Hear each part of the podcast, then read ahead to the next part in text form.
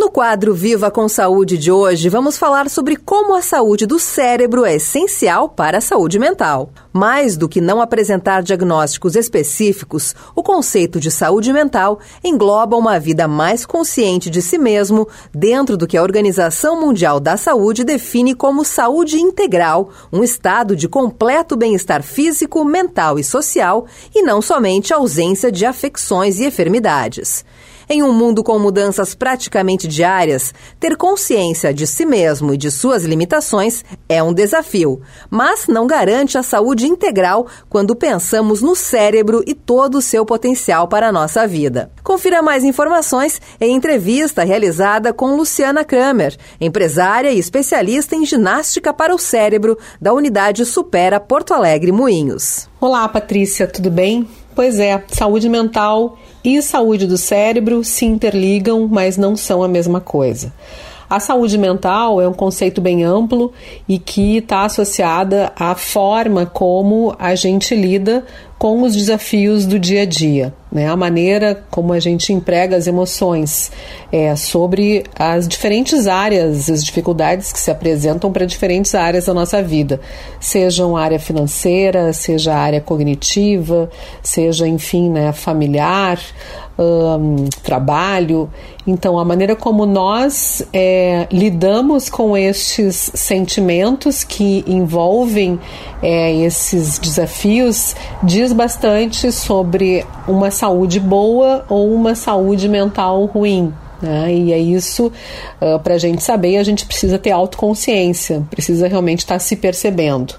Já a saúde do cérebro né, ela está associada a um tipo de preocupação específica sobre esse órgão, né, esse órgão que é o nosso CEO, né, o nosso grande gestor, gestor de todos os nossos órgãos, de outros órgãos e de tudo que fazemos, né, de como nos colocamos na vida.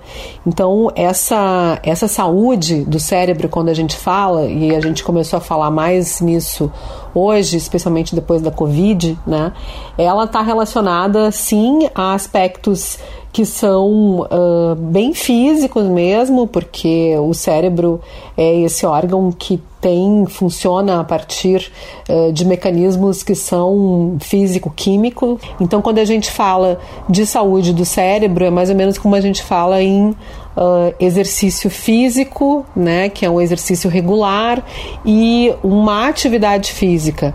Então, o que o nosso cérebro precisa para manter mantê-lo saudável são exercícios regulares que estimulam, que devem, que devem estimulá-lo uh, para que a gente se mantenha com é, as nossas potencialidades cognitivas ativas.